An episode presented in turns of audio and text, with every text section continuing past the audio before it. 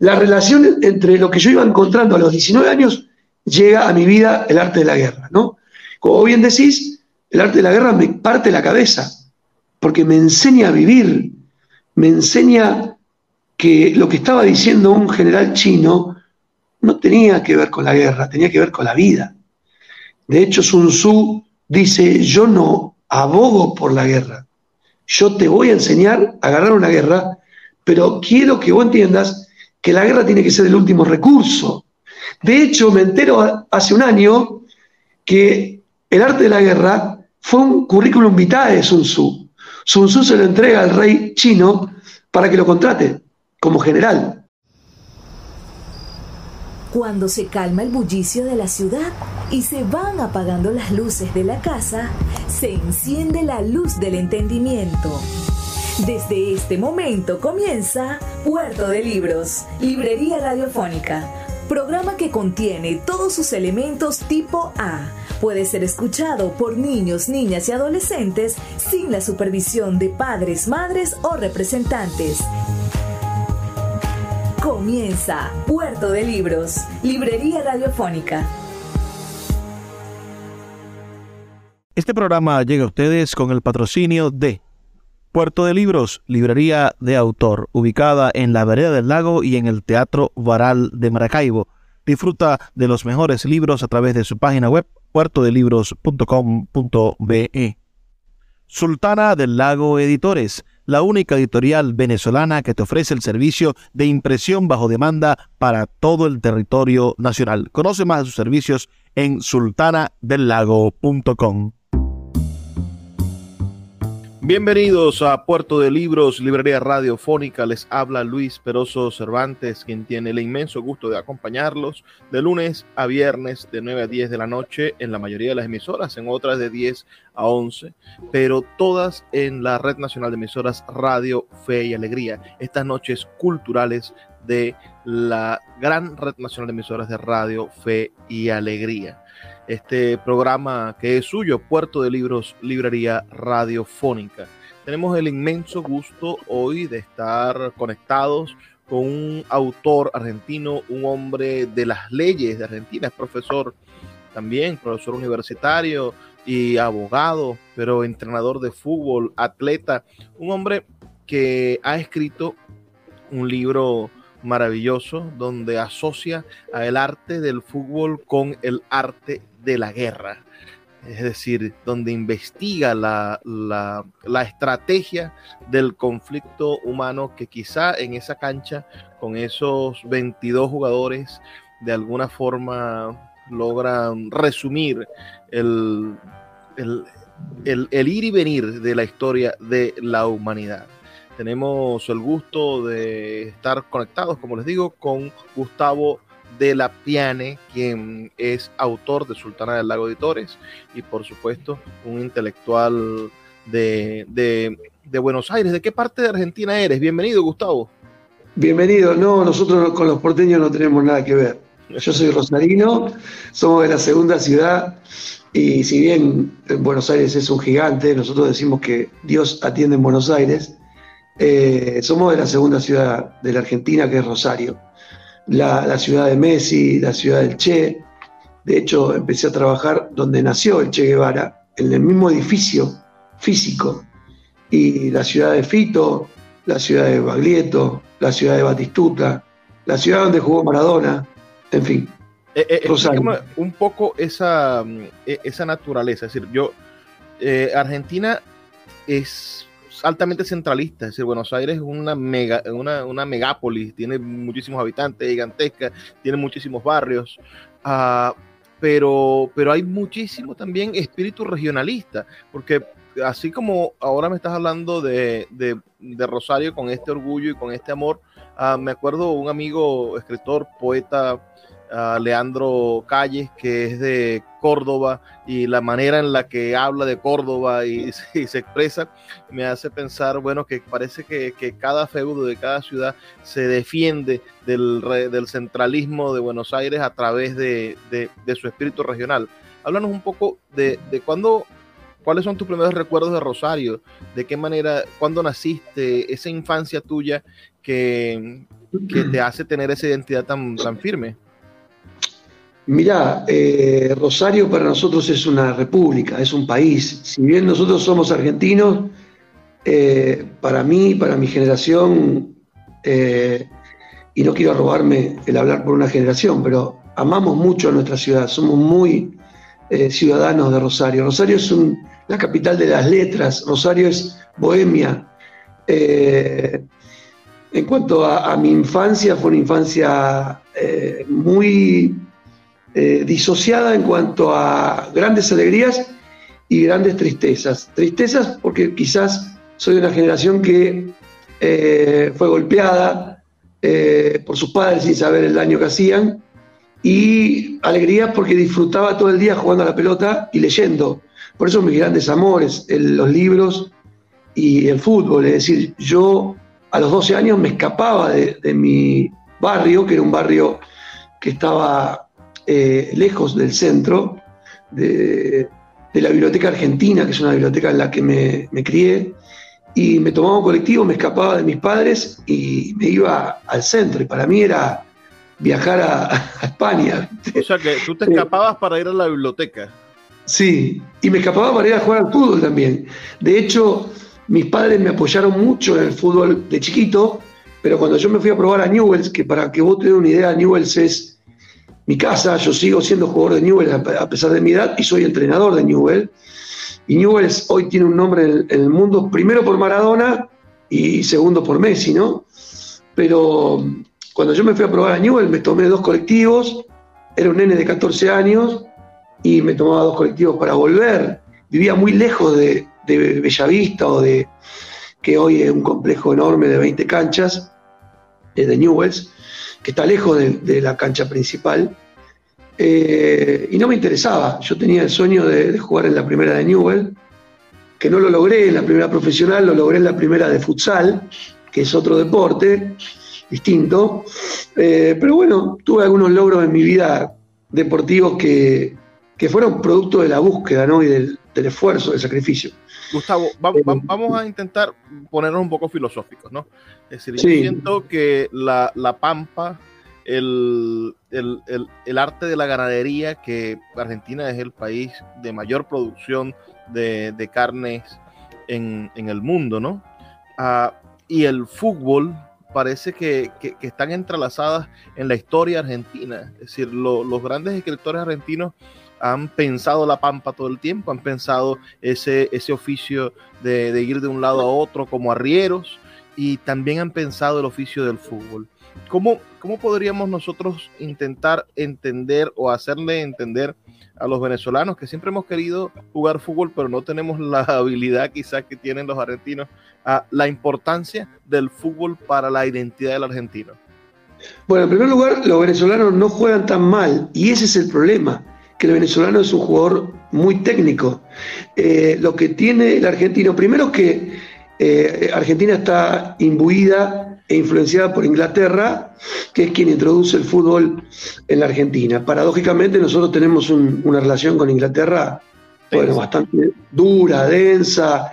Yo hasta el año pasado que viajé a Inglaterra por primera vez, medio obligado, eh, los odiaba directamente, hasta que comprendí que el odio debía ser con el gobierno, británico y no con los británicos, ¿no?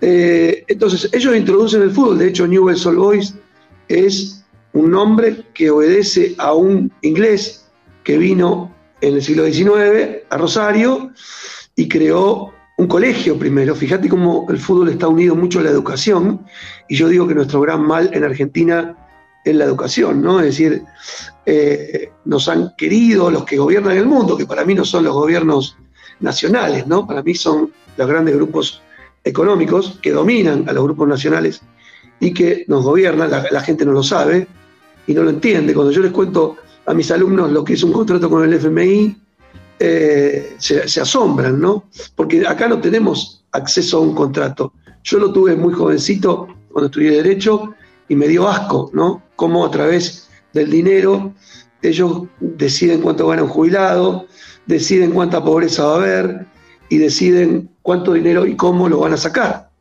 Entonces, yo te voy a abrir muchas ventanas, vos me hablaste de filosofía, y, filosofía está muy unida a economía, según Marx, ¿no?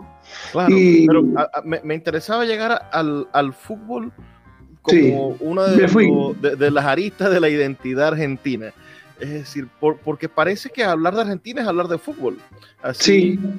Eh, eh, nosotros que tenemos más cerca a Brasil, sabemos que, en Brasil el fútbol también es, un espíritu ignato, pero, pero hoy, con Argentina campeón del mundo, hoy con, el mejor jugador del mundo siendo argentino, ah, y con una generación de futbolistas que van a seguir dando de qué hablar en el mundo como los grandes gladiadores del, siglo XXI, ah, creo que Argentina puede destronar esa idea que tenemos de, que, de Brasil como la capital del fútbol mundial? Mirá, este, yo te empezaba la respuesta a esta pregunta hablando del venezolano. ¿Qué le falta al venezolano para ser un jugador brasileño o argentino? Todo lo contrario al talento. El venezolano es muy talentoso. Yo era muy talentoso a la hora de jugar al fútbol y sigo siendo talentoso. Ayer hice tres goles y me dio mucha alegría. Pero el argentino tiene una diferencia con el fútbol brasileño que es la garra. El brasileño no es tan dramático, el brasileño lo vive distinto. Y fíjate vos, yo hago una, una impresión con el gesto de Neymar yendo a abrazar a Messi al final de la Copa América, que gana Argentina en Brasil, contra Brasil. Eso acá en Argentina no hubiera pasado jamás. Argentina jamás le hubiera permitido a Messi que fuera a abrazar, y a Messi no le hubiera salido ir a abrazar a Neymar y dejarse fotografiar, porque para nosotros perder está mal. Y si algo nos han enseñado los técnicos, los grandes, yo fui jugador de Bielsa, los grandes técnicos como Bielsa y otros que no son tan conocidos, es que perder no está mal, todo lo contrario, nosotros estamos aprendiendo a perder. Al argentino no le gusta perder y a nadie le gusta perder. Pero nosotros lo tomamos de una manera mucho más dramática. Y los entrenadores lo que tratamos de hacer es entrenar a la gente, y ahí el parangón entre el arte de la guerra y el fútbol, entrenar a la gente, no solamente al jugador de fútbol, en que o ganamos o aprendemos. Entonces, eh, entender que perder es aprender, eh, es empezar a formar al jugador venezolano, por ejemplo. De hecho, han, llamado a muchos argentinos eh, a muchos brasileños, porque vos decís una verdad, para nosotros también, no lo decimos públicamente, pero yo que he viajado 40 veces a Brasil a jugar al fútbol, a dar clases, a, aprender, a, disfrutar, porque Brasil es muy bonito, eh, y no he tenido la suerte de hacerlo en Venezuela. Eh, el brasileño es mucho más espiritual que el argentino, si podemos generalizar, ¿no? que es una, actividad que no me gusta, eh, se lo toma de otra manera, tiene esa samba que no tiene el argentino, el argentino viene del tango, que es muy dramático, que es muy doloroso. Eh, eh, eh, es trágico. Mira, vamos a hacer una pausa de dos minutos, amigo mío, para escuchar los mensajes de Radio Fe y Alegría, que creo que también ha llegado hasta, hasta la Argentina, en todo el continente latinoamericano, emisoras de Radio Fe y Alegría, con el gusto de que nosotros salimos en la red nacional de Venezuela, la red de emisoras más grande del país, 23 emisoras conectadas para que ustedes nos escuchen la noche de hoy. Estamos con el escritor argentino Gustavo Delepiane, quien... más o menos, ahí vamos con las pronunciaciones. No debe ser, debe ser un, trauma las pronunciaciones de, los apellidos. Pero ya volvemos con más, porque le quiero preguntar qué relación puede haber entre, entre la pasión de, de Evita Perón el peronismo, la búsqueda de, la justicia social y el hecho de celebrar una Copa del Mundo. Ya volvemos. Escuchas Puerto de Libros con el poeta Luis Peroso Cervantes. Síguenos en Twitter e Instagram como arroba Librería Radio.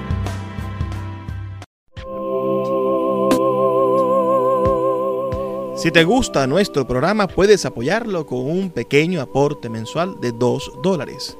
Un acto de micromecenazgo puede mantener en línea nuestro programa a través de nuestras plataformas virtuales y de la Red Nacional de Emisoras Radio Fe y Alegría. Sé parte de la manera en la que transformamos la realidad y el pensamiento a través de la literatura.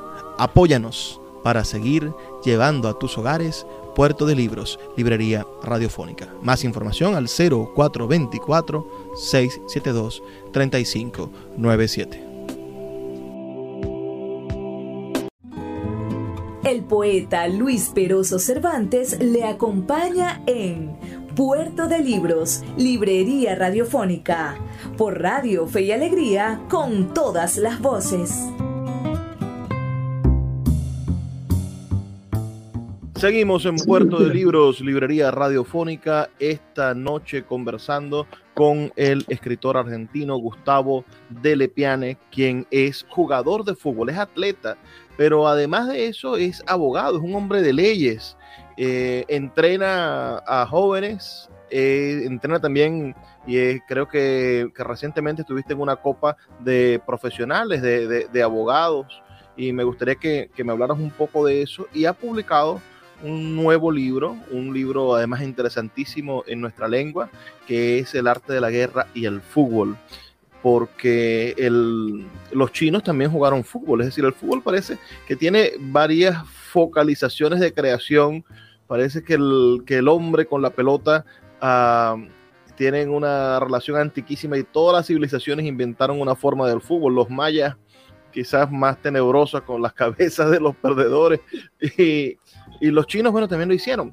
Y, y, El arte de la guerra, ese libro espectacular de estrategia que se utiliza para la política, que se utiliza hasta para... He visto un Kama el arte de la guerra. Bueno, hoy eh, Gustavo nos presenta un, un arte de la guerra enfocado en el fútbol. Pero te planteaba el asunto que los argentinos, como tú dices, son, son extremos, dramáticos, ¿no? Es decir, o, o aman a Evita Perón y a Perón, o lo odian. Eh, y, eso ha convertido, ha hecho que, el país esté como dividido en esas dos aguas entre el peronismo y el antiperonismo. Ah, también muy, a lo propio, ¿no? Porque aquí o en el resto de la América, la izquierda, la derecha, los comunistas se odian tal, pero allá ustedes han creado su propia ideología, su propia manera de dividir el, mar. Ah, y eso es maravilloso, único y muy argentino. Entonces, háblanos un poco de, de cómo, de cómo te mueves tú en esas aguas y de por qué estudiaste derecho. Es decir, ¿qué fue lo que te llevó a, a ti, un, un, un, niño joven entusiasmado con el fútbol, bueno, también a buscar las leyes? Bueno, en primer lugar, eh, yo soy un ecléctico, amo las tesis mixtas, amo a Hegel, me formé con Hegel, la tesis, la antítesis y la síntesis para mí es una forma de explicar el mundo terrible. Entonces, esto que vos contás que nos pasa a los argentinos y que le pasa al ser humano, de dividir en dos generalmente, eh, yo trato de evitarlo. Es decir, mm, a través de mi tarea docente y a través de mi tarea de aprendizaje como alumno, trato de señalar las cosas positivas y las cosas negativas del peronismo y de los movimientos antiperonistas, ¿no? Creo que todos tienen sus cosas positivas y sus cosas negativas. En cuanto a qué me llevó a estudiar Derecho, no tengo la, menor idea. De hecho, me, gustaban todas las materias en la secundaria y me anoté en cuatro universidades y ninguna tiene que ver con el derecho.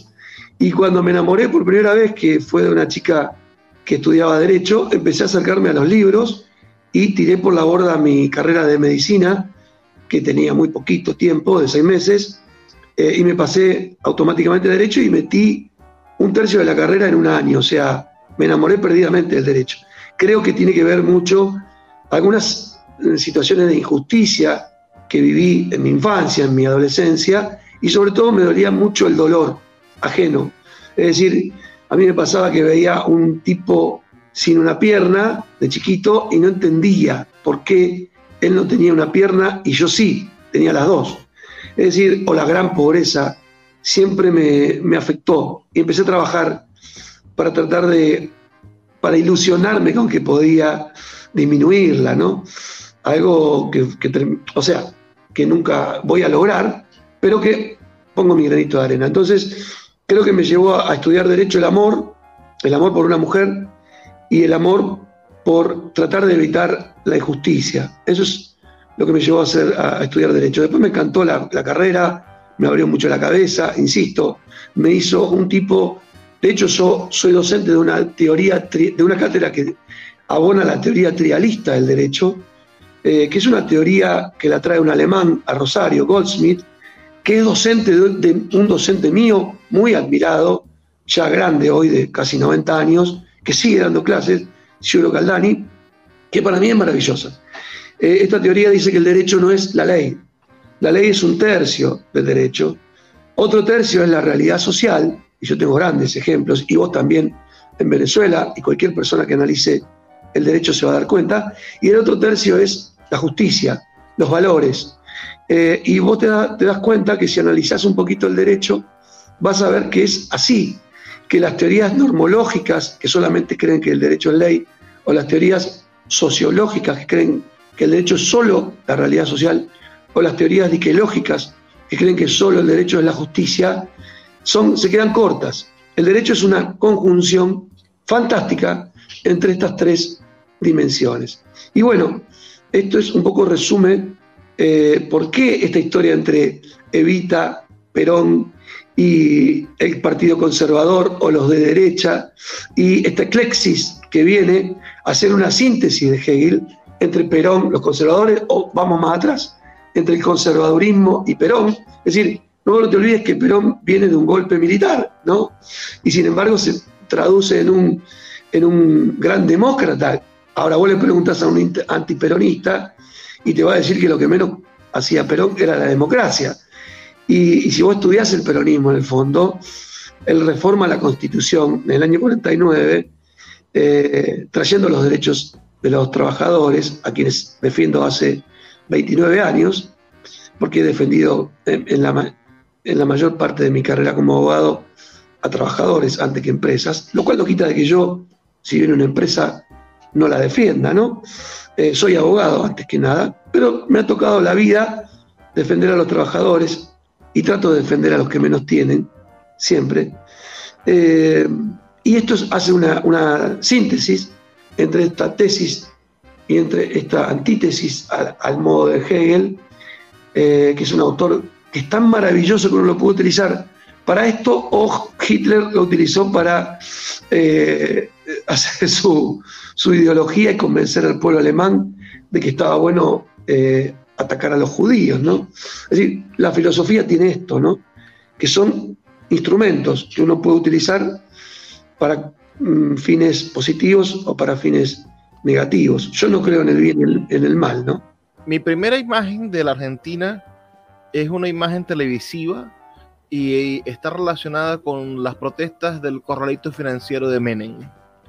Uh, una crisis que, que, está tatuada en el, en, el, en el recuerdo genético de los argentinos. Pero hoy vive la Argentina una devaluación parecida a la venezolana. Es decir, en Venezuela el, el Bolívar no vale nada.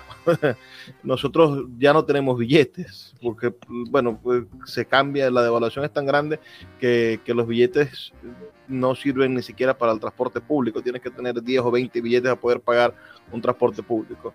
Ah, ¿Cómo están viviendo ustedes ese proceso de la inflación? Y, si me permites que hablemos un poquito de política, ¿tú crees que, el peronismo pierda las próximas elecciones? Porque ustedes están a la, a la vuelta de un proceso electoral. Sí, en primer lugar, eh, vos fíjate que vos dijiste el corralito de Menem. Y mirá qué interesante, porque yo lo enseño continuamente en la facultad y en la secundaria. Eh, el corralito fue de la Rúa, ¿sí? Pero yo siempre les digo, el corralito de la Rúa fue una mentira. En realidad fue lo que vos acabás de decir. Fue una consecuencia del proceso de Menem. Es decir, nosotros vivimos, y yo voté a Menem en la segunda eh, elección, vivimos un proceso de fantasía donde viajábamos a Estados Unidos, a Europa y traíamos dos de todo, deme dos, se decía, porque Menem inventó que un peso argentino valía un dólar. No sabíamos cómo él respaldaba esto.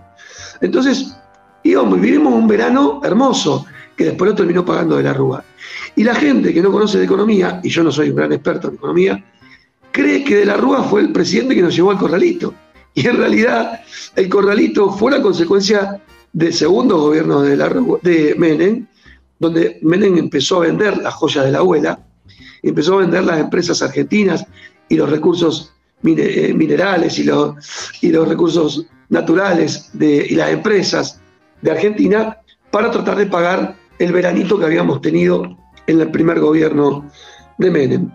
En cuanto a la inflación, nosotros somos un país que está acostumbrado a esta locura, pero se nos está haciendo muy difícil, sobre todo, insisto, a la clase media y a la clase que menos tiene, la clase más pobre, está liquidada. La clase eh, más acomodada, Argentina tiene una clase muy rica, como Brasil, que es el 1% de su población. Eh, también podemos debatir qué es ser rico. Para mí ser rico no tiene nada que ver con tener, sino tiene que ver con ser, ¿no? Pero hablando de lo material, eh, Argentina está sufriendo muchísimo la inflación, pero nosotros hemos tenido una inflación del 1000% en el periodo del 85, antes que vos lo vivieras esta etapa de, de, o identifique a Argentina con Menem. Antes de Menem, Alfonsín, que fue un gobernante que yo quise mucho y que hoy es reivindicado por, por incluso el partido contrario al radicalismo, que era el peronismo, por Cristina, de hecho, por, por Kirchner, eh, han hecho homenajes a Alfonsín, eh, pero por otro lado, Alfonsín cae por la economía eh, la estamos viviendo con mucho dolor. Hoy, para los argentinos, Venezuela, quizás por algunas figuras artísticas que han venido de Venezuela a Argentina y que hablan muy mal de Venezuela, tiene una imagen peyorativa de, Venezuela. Y, muchos dicen, yo no quiero ser Venezuela en Argentina. Y yo digo que esto es una tremenda falta de respeto y un homenaje a la ignorancia, porque desconocer la riqueza de, nuestro país hermano, en este caso tu país, eh, y, obedece esta ignorancia del ser humano que opina sin saber. Yo no, podría opinar de quién va a ganar las elecciones en Argentina porque sería ser ignorante. Hoy, ayer Cristina hablaba justamente, que te digo que ya que yo la amo, a pesar de que nací radical, amo a Cristina eh, y amo a lo que hizo Kirchner, siendo radical, ¿no? Hoy parecería que, es una contradicción. Bueno, está en esta eh, eclexis de Hegel, que yo nací radical, pero después empecé a, amar al peronismo y a su lucha social y hoy tengo una tesis desarrollada sobre eh, la propiedad social, es decir, creo que la propiedad individualista que nos llevó a los constitucionalismos liberales eh, va a cambiar quizás no estando vivo yo, pero va a haber una, un cambio en cuanto a esta propiedad, pero Argentina sigue creyendo que la propiedad tiene que ser individual, ¿no? En Venezuela ha habido unos ensayos de, propiedad social y, hubo un intento de, cambio constitucional para agregar otros tipos de propiedades. Vamos a hacer una pausa, Gustavo, de dos minutos para escuchar el mensaje de Radio Fe y Alegría y ya volvemos con más de esta maravillosa entrevista donde estamos descubriendo a un hombre, bueno, con una cultura extensísima, un profesional del derecho, pero que ahora nos va a hablar de fútbol y me vas a responder al regreso por qué a Borges no le gustaba el fútbol. Pero es muy fácil, es muy las Cosas, las cosas de, esa, de, Argentina, ese maravilloso país que amamos tanto. Así que ya volvemos. Síguenos en arroba Librería Radio. Puerto de Libros, Librería de Autor. Siete años siendo la librería virtual más grande de Venezuela, con dos sedes físicas, una en el Teatro Baral de Maracaibo y otra en la Vereda del Lago. Es un centro cultural dedicado al libro, proyecciones de cine gratuitas, talleres literarios, formación de nuevos escritores, talleres de teatro y de música, todo en un espacio dedicado al mundo de los libros y del conocimiento. Síguenos en nuestras redes sociales arroba puerto de libros y compra todos nuestros libros en la página web www.puertodelibros.com.be. Puerto de Libros, la librería que estás buscando. El poeta Luis Peroso Cervantes le acompaña en Puerto de Libros, Librería Radiofónica, por Radio Fe y Alegría, con todas las voces. Seguimos con Gustavo de Lepiane esta noche aquí en Puerto de Libros, Librería Radiofónica, hablando sobre fútbol, sobre economía, sobre derecho, sobre justicia social. Y bueno, uno de los grandes íconos de la, de la cultura argentina, un embajador de, alguna manera de ver el, mundo era Jorge Luis Borges, un escritor universal, ah, pero, pero sin duda muy argentino. Y como, como los argentinos son eso, ¿no? Muy, eh, tienen, tienden a los extremos. A, Borges no le gustaba ni el tango ni, ni el fútbol. ¿Por qué pasaba eso en Borges? ¿Y por qué, bueno, no, nadie renuncia a ver en Borges a un referente de los argentinos? Bueno, Borges era un personaje muy eh, polémico, es decir, era un tipo que por sus manifestaciones de la economía era de derecha, un tipo que siempre vivió muy bien económicamente, un as de la literatura, para mí leer a Borges es eh, adentrarme en un mundo maravilloso, me hace viajar con sus poemas o con sus cuentos como el Aleph, que es el más conocido, pero tiene cuentos maravillosos. Eh, pero esto es Argentina, es decir, para darte un ejemplo, yo cuando trabajaba en Rosario, en Mafre Rosario, un grupo multinacional que viene de España, éramos 12 empleados y teníamos un equipo de fútbol, porque Rosario respira fútbol. Cuando me voy a vivir a Capital Federal, éramos 333 empleados y no juntábamos un equipo de 5. ¿Qué quiere decir? Que Buenos Aires es otro planeta para nosotros. Primero, hay gente que juega al tenis, hay gente que juega al golf, hay gente que, no juega ningún deporte, eh, hay muchísima, muchísimos homosexuales que se iban a vivir a, Capital porque vivían una gran discriminación en sus ciudades. Entonces, eh, hay, a gran parte de la comunidad homosexual no le, no le interesaba el deporte. Hoy sí, hoy está lleno de deportistas que son homosexuales o que son de LGBT eh, o, de, cualquier orientación sexual. Te estoy hablando de hace 30 años atrás, ¿no?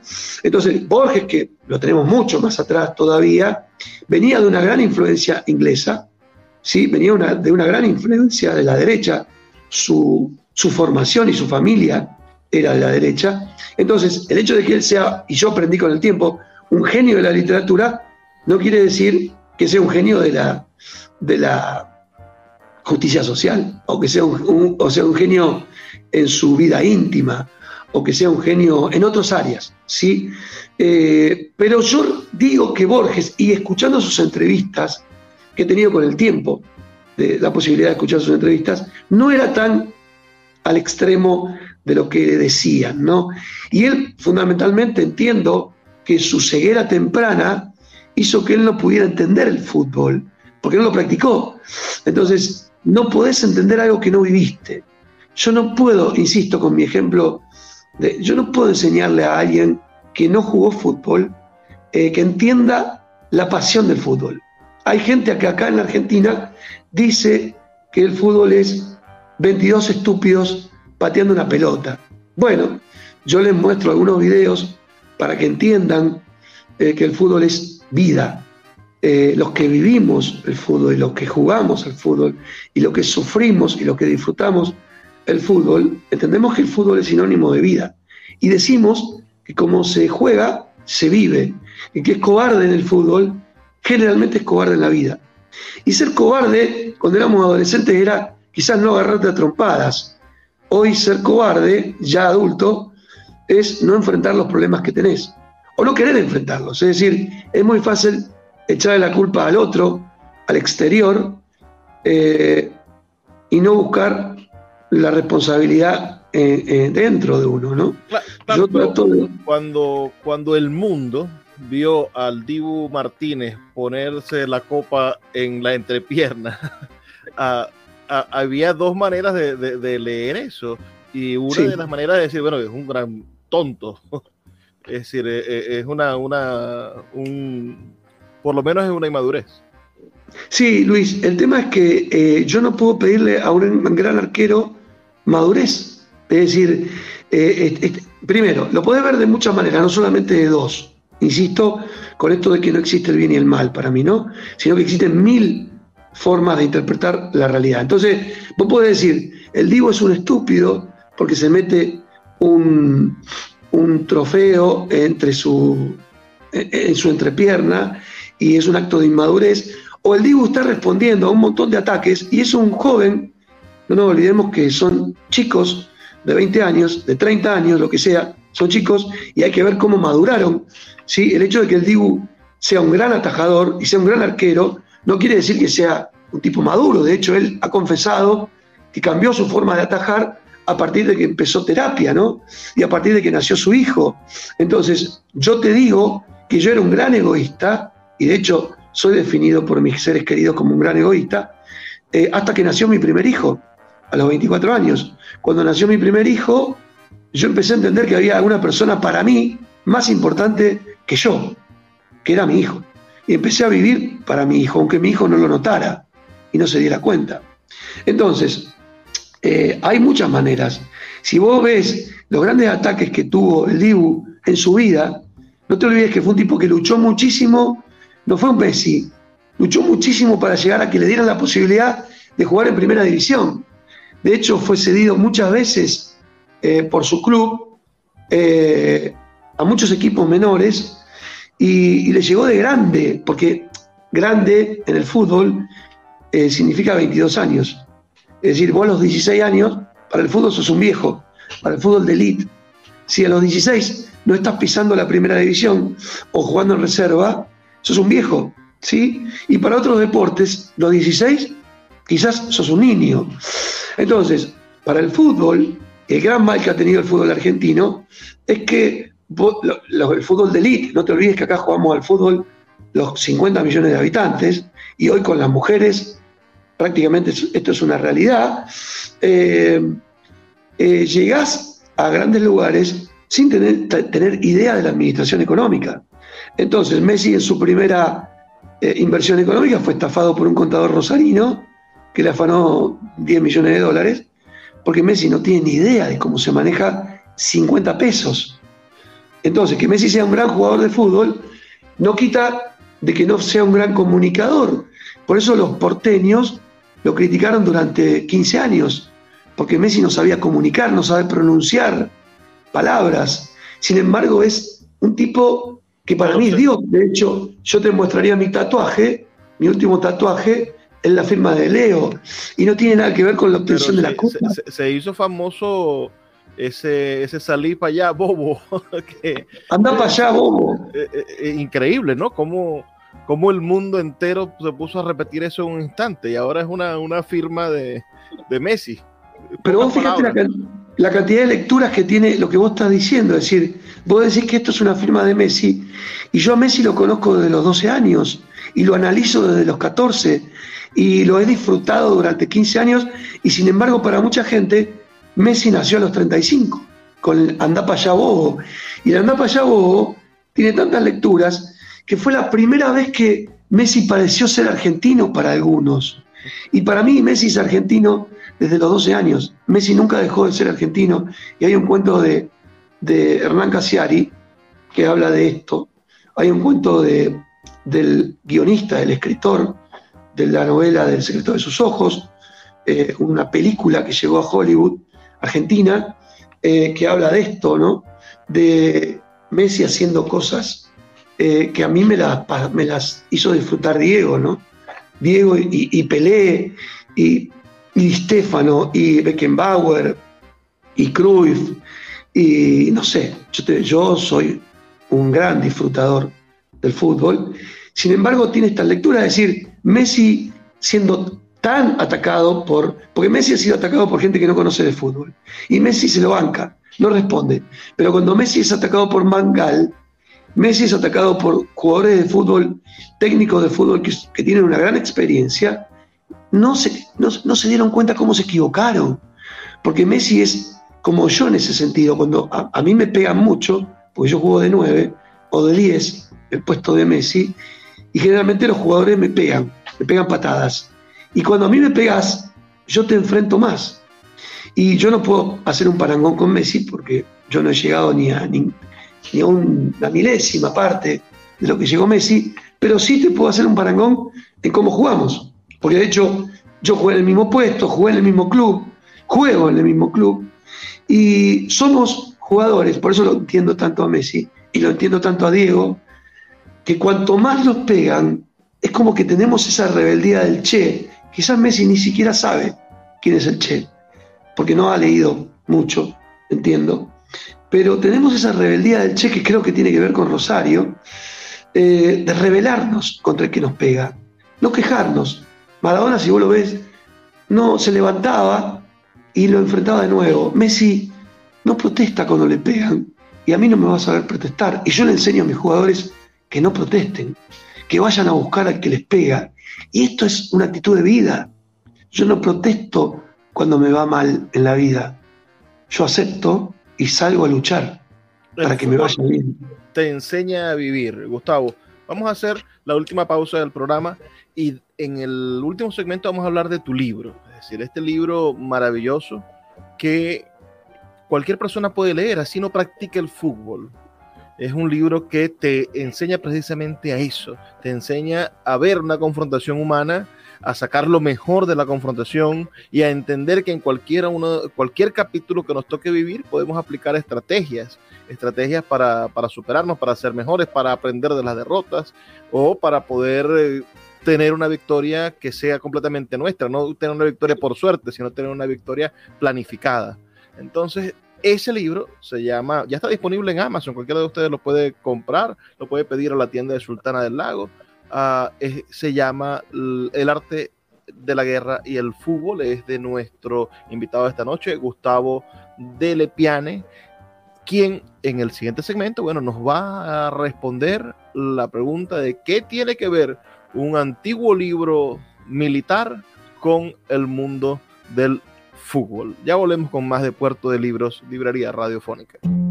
Puerto de Libros, Librería Radiofónica tu canal diario para encontrar nuevos libros. Con el poeta Luis Peroso Cervantes. Síguenos en arroba Librería Radio.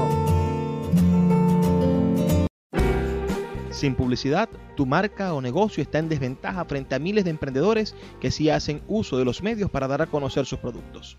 Puerto de Libros, Librería Radiofónica, te ofrece el mejor paquete publicitario para tu empresa un anuncio mid-roll en mitad de programa de 30 segundos, menciones en Twitter e Instagram, emisiones diarias en las 21 emisoras de la Red Nacional de Emisoras Radio Fe y Alegría, más la presencia en 25 plataformas de podcast a nivel mundial.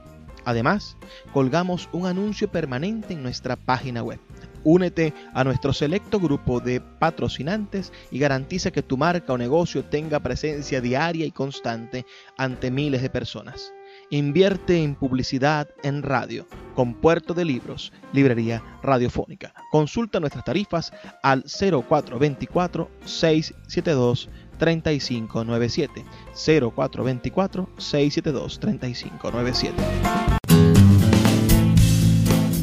Sultana del Lago Editores es una empresa zuliana de servicios editoriales. Nuestro catálogo tiene más de 100 títulos de autores nacionales e internacionales. Además, somos la única editorial que presta servicios de impresión bajo demanda en Maracaibo. No necesitas invertir en grandes tirajes. Tus lectores pedirán tu libro, nosotros lo imprimiremos y tú obtendrás regalías. Por ello, también editamos internacionalmente en Amazon y Google Play Books. Conoce más en nuestra nueva página web www.sultanadelago.com o siguiéndonos en Instagram como arroba sultana del lago. El poeta Luis Peroso Cervantes le acompaña en Puerto de Libros, Librería Radiofónica, por Radio Fe y Alegría, con todas las voces.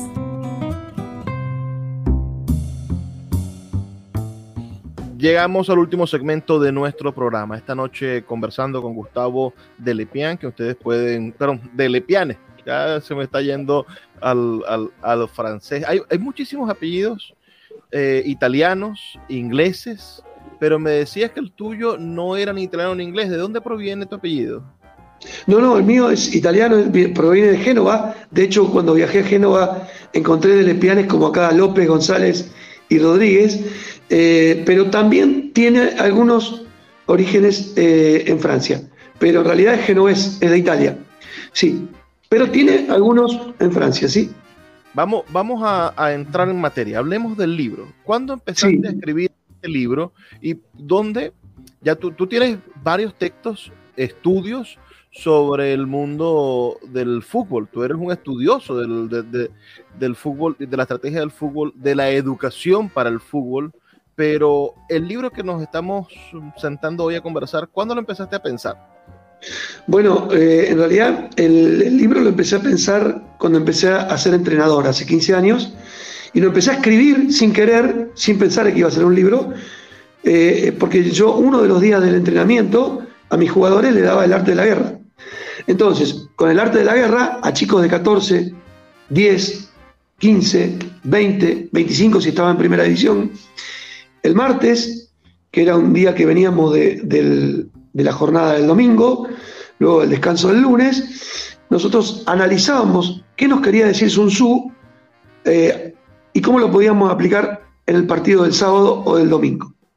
Los chicos no entendían y los padres tampoco entendían, hasta que empezaban a ver, como nos enseñó Bielsa, que lo que él nos decía lo veíamos el sábado o el domingo en el partido. Entonces, cuando los chicos empezaron a ver y a creerme eh, que lo que decía un viejo general chino, 2500 años, tenía aplicación en la batalla que era el partido y en la guerra que era el torneo, empezaron a creerme. Entonces empecé a escribirle, que también era algo raro para el fútbol. No hay técnicos escritores. Eh, en general, no, no, hay muy pocos técnicos que lean. Entonces, yo les regalaba un escrito donde les contaba cómo se aplicaba un pequeño pedacito del libro a una jugada de fútbol, ¿no? Entonces, eh, primero quiero decirles, es la primera vez en la vida, yo publiqué cinco libros, es la primera vez en la vida que un editor como vos eh, recibe un libro de un desconocido y me responde, yo voy a editar tu libro si me gusta tu libro, y me responde a los seis meses diciéndome, me gustó tu libro, te lo voy a editar. Así que estoy profundamente agradecido a esto, porque eh, primero te gustó el libro, o lo leíste o leíste una parte, y en segundo lugar, porque fue la primera vez que me pasó en mis 53 años, que una persona me diga esto, ¿no? Lo voy a publicar si me gusta. De hecho, me pagaron para escribir. Yo escribí dos libros de derecho y el editor me dijo, mm, te oí a los 24 años hablar en un congreso de derecho y quiero que escribas sobre este tema. Y me pagó para escribir y yo escribí. Y los otros libros fueron poemas y fueron cuentos y fueron cosas que gestioné yo. Y mi novela que va a empezar a escribirse, en realidad se empezó a escribir hace 10 años, pero se quedó eh, en un archivo porque empecé a escribir otras cosas. Va a empezar a, tomar forma el año que viene, si sigo vivo, pero quiero agradecerte por esto. Entonces, la relación entre lo que yo iba encontrando a los 19 años llega a mi vida el arte de la guerra, ¿no? Como bien decís, el arte de la guerra me parte la cabeza, porque me enseña a vivir, me enseña que lo que estaba diciendo un general chino no tenía que ver con la guerra, tenía que ver con la vida. De hecho, Sun Tzu dice, yo no abogo por la guerra, yo te voy a enseñar a ganar una guerra, pero quiero que vos entiendas que la guerra tiene que ser el último recurso. De hecho, me entero hace un año que el arte de la guerra fue un currículum vitae de Sun Tzu.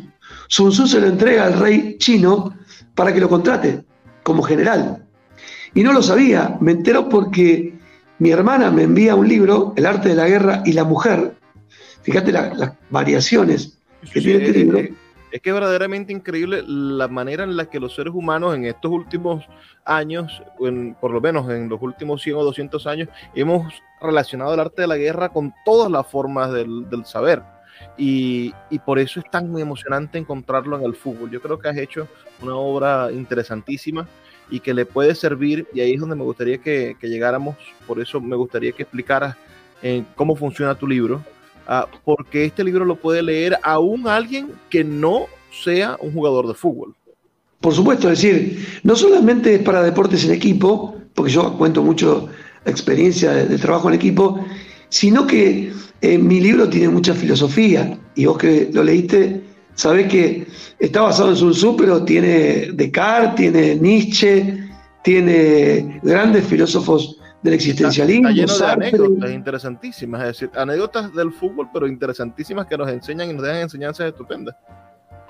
Totalmente, es decir, yo cuando le escribo a Bielsa, 10 años después, agradeciéndole por lo que él me enseñó en el fútbol, se lo escribo porque yo lo, apliqué en la, lo apliqué en la abogacía y lo apliqué en mis parejas, lo apliqué en, en cosas que no tienen nada que ver con el fútbol.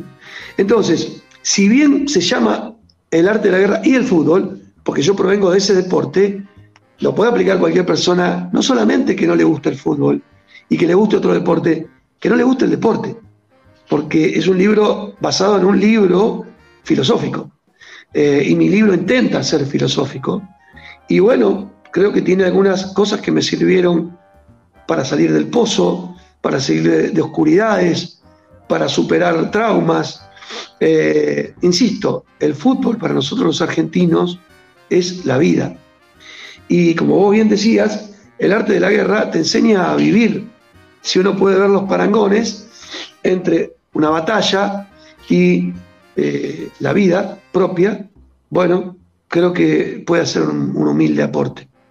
Aparte de muy fácil lectura, está hablado en un lenguaje vulgar, eh, no tiene tecnicismos en el fútbol. Hoy de todos los técnicos hablan muy difícil para que uno crea que está hablando algo inexplicable y lo contrate, pero yo soy muy, yo me adapto eh, por mi carácter docente, desde los 19 años que soy docente en la universidad como ayudante de cátedra, hoy como escrito en una universidad pública, aunque también estoy y he estado en universidades privadas.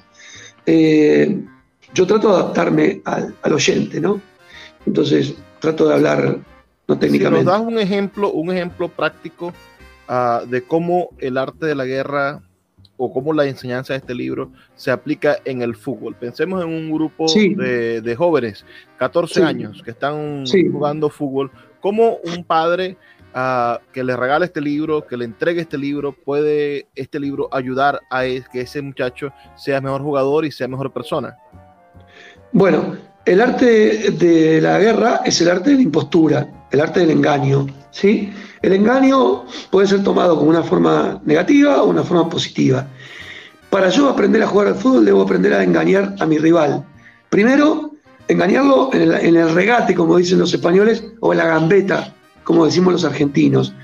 ¿Qué significa el engaño? Que yo te hago creer que voy a salir hacia la derecha y salgo hacia la izquierda.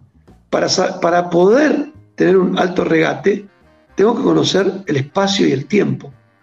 Si yo tiro un regate con gran anticipación, le doy la posibilidad al defensor o al rival que pueda ganar la pelota porque lo tiré con una anticipación. Vos fíjate que Messi, que, es el gran, pareciera ser el diablo, porque para la filosofía del arte, el gran creador del engaño o el gran defensor del engaño es el diablo, ¿no? Sin embargo, Messi para mí en el fútbol es el gran genio del arte del engaño. ¿Por qué?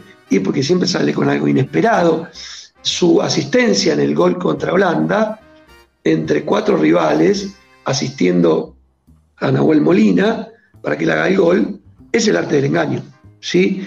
Y lo primero que debo decirle a un jugador, eh, o, lo primero que trato de enseñarle en el campo, porque yo le puedo enseñar todo de acá, pero después si vos no lo volcás al campo, el jugador no aprende.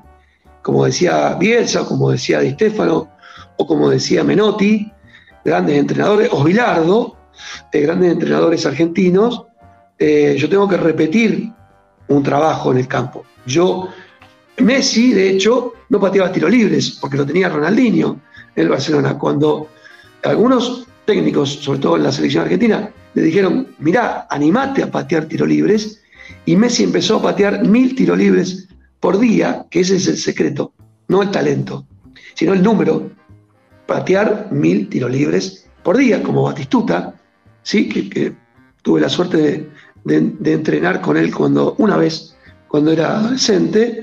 El secreto está en la constancia, en el trabajo. Y eso es una enseñanza de vida que me enseña Sun Tzu cuando dice cómo debo preparar el ejército, que me enseña Messi cuando empieza a patear mil tiros libres por día en el entrenamiento y termina clavándola en un ángulo eh, ante la vista de todos y que me enseña para mi trabajo. Yo no debo abandonar porque me fue mal una vez. Esta es una enseñanza que vos me decías para el niño, para el padre, ¿sí? Y también enseñar a los padres. Nosotros tenemos un gran mal en los padres que van a insultar y a gritarle a los niños cuando están entrenando en el fútbol, ¿no? Los grandes clubes hoy en día echan a los padres y prácticamente han erradicado este mal que teníamos hace 10 años atrás, de los padres insultando, de los padres dándole indicaciones contrarias a los entrenadores, faltando respeto a la autoridad, en fin.